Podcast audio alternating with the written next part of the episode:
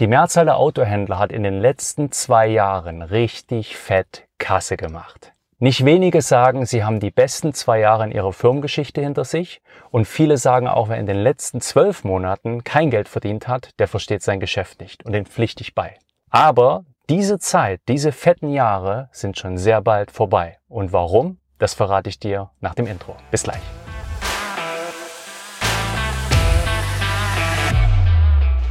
Hallo und herzlich willkommen zu einer neuen Folge bei Sales Quality, der Podcast für erfolgshungrige Autoverkäufer.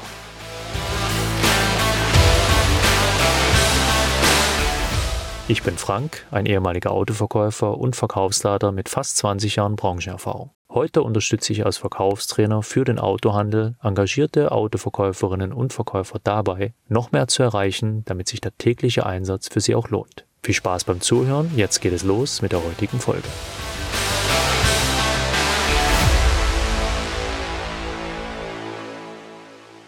In der vergangenen Woche war ich einer der Redner beim E-Marketing D, veranstaltet vom Springer Verlag Schrägstrich dem Fachmagazin Autohaus. Das ist eine Fachveranstaltung für Autohäuser, Autohandelsgruppen, aber auch Hersteller.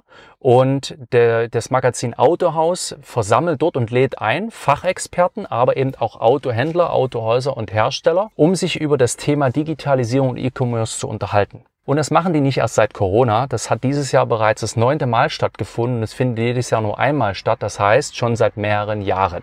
Und ähm, sehr interessant war das zu sehen, wie groß die Herausforderungen sind und wie unterschiedlich auch die Herangehensweisen an die aktuellen Herausforderungen sind. Nicht nur zwischen Herstellern und Händlern, sondern auch zwischen den Händlern und Handelsgruppen.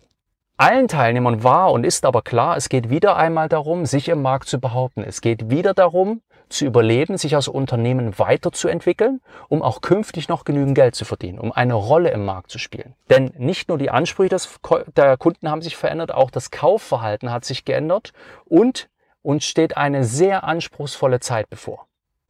Weil du wirst jetzt vielleicht sagen, wenn du im Autohandel arbeitest, sag mal Frank, äh, was sprichst du davon, dass die fetten Jahre vorbei sind? Uns geht's doch prima.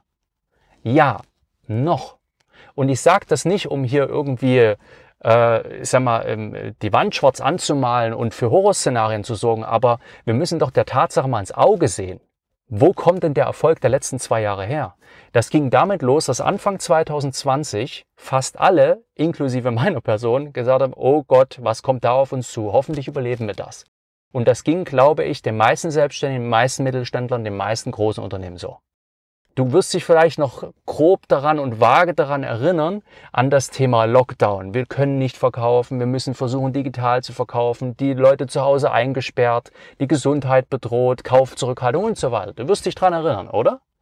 Und da gab es einige, die nur aufgrund des Kurzarbeitergelds überlebt haben und einige andere, die sich darüber sogar saniert haben.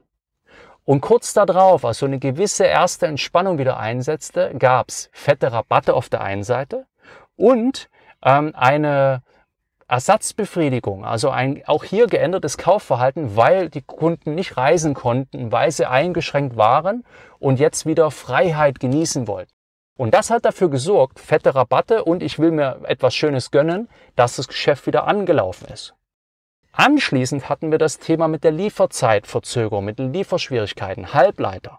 Das ist immer noch ein Thema, da werde ich auch gleich noch was zu sagen. Aber das hat eben dafür gesorgt, dass die Gebrauchtwagenpreise nach oben gegangen sind, dass auch hier richtig gute Erträge gemacht wurden, also die Fahrzeuge weit über Wert verkauft, aber auch weit über Wert angekauft werden konnten, dass Leasing-Rückläufer auf einmal so einen dicken Bruttoertrag geliefert haben, weil sie anders kalkuliert wurden und dass auch der letzte Händler jetzt verstanden hat, dass er den Neuwagen nicht mehr über den Preis verkaufen muss, sondern dass er zumindest die Bestellung zum Listenpreis rausgeben kann, weil das, was ich, was ich, äh, zumindest die Fahrzeuge auf Lager, das wollte ich sagen, zum Listenpreis rausgeben kann.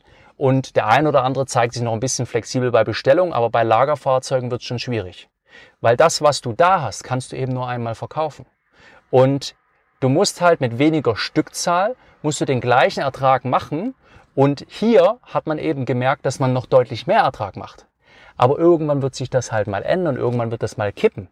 Und jetzt kam als letztes noch hinzu, dass die Spritpreise explosionsartig angestiegen sind. Das hat dafür gesorgt, dass viele wieder über ein Elektroauto nachgedacht haben und dann haben die Händler noch gesagt, denkt dran, die E-Förderung gibt's nur sicher bis Jahresende, also wenn nicht jetzt, wann dann?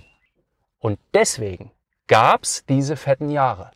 Aber wir haben eine, eine schwierige Situation aufgrund des Ukraine-Kriegs, aufgrund der Zero-Covid-Politik mit China diese beiden Dinge sorgen nicht dafür, dass sich die Lieferschwierigkeiten bei den Herstellern entspannen werden oder dass sich das verbessern wird. Im Gegenteil.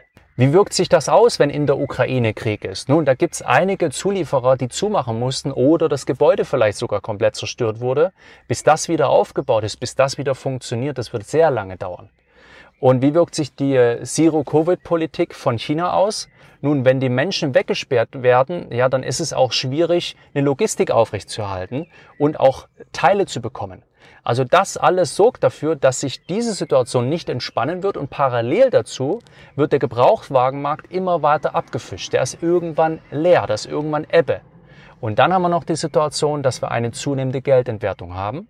Und das merken alle, die tanken gehen, die Lebensmittel kaufen oder die Energie äh, kaufen. Also in, spätestens einmal, wenn du die Nebenkostenabrechnung bekommst oder wenn du ein Haus hast und dein Gas- oder Öltank füllen musst, dann wirst du das merken. Du wirst es feststellen. Du wirst es auch feststellen, wenn du einen Urlaub noch nicht gebucht hast. Da sind jetzt schon die Preise nach oben gegangen. Also an jeder Ecke wirst du es merken.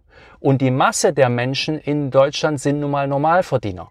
Und dann wird es eben schwierig, weil sich das Kaufverhalten ändern wird. Es wird eine Kaufzurückhaltung stattfinden. Und hinzu kommt noch der ganze Struggle zwischen Hersteller und Händler, weil der Hersteller direkt an den Futtertrog will, Direktvertrieb, Umstellung der Händlerverträge, wie sieht ganz konkret äh, das Agenturmodell in Zukunft aus. Und das trägt eben nicht dazu bei, dass der Konsument fleißig weiter kauft. Und alles, was ihr tun könnt, ist zu schauen, dass ihr als Unternehmen eine Strategie verfolgt und die Ärmel hochkrempelt und auch euer Verhalten gegenüber dem Kunden verändert. Ihr müsst den Kunden wieder in den Fokus stellen. Ihr müsst es wieder schaffen, den Nutzen und den Service zu verkaufen, statt den günstigeren Preis. Weil auch, wenn mehr Elektrofahrzeuge verkauft werden, im Service weniger Geld verdient wird. Also braucht ihr auch eine gewisse Kreativität. Wie kommen wir jetzt an Umsatz? Womit können wir Geld verdienen? Stellt den Kunden in den Fokus eurer Handlungen. Man redet da immer über eine Customer Journey, also die Kundenreise. Aber darum geht's, dass sich der Kunde verstanden fühlt, abgeholt fühlt und dass der gesamte Prozess glatt läuft. Und schon sind wir wieder am Ende unserer Folge. Ich hoffe, dass ich dir Motivation und Tipps mitgeben konnte, die dir in deinem Alltag und deiner Praxis weiterhelfen. Wenn dir diese Folge gefallen hat, dann gib mir gerne eine 5-Sterne-Bewertung auf Spotify oder im Apple Podcast. Und wenn du magst, teile diese Folge mit anderen erfolgshungrigen und engagierten Kollegen. Und wenn du auf der Autobahn statt im Stadttempo zum Erfolg fahren willst und unnötige Staus vermeiden, dann lass uns darüber sprechen, wie ich dich auf die Überholspur bringen kann. In den Shownotes findest du einen Link zu www.autoverkäufer-coaching.de und alle Infos dazu. Sei clever und unbequem und gern wieder bei der nächsten Folge mit dabei.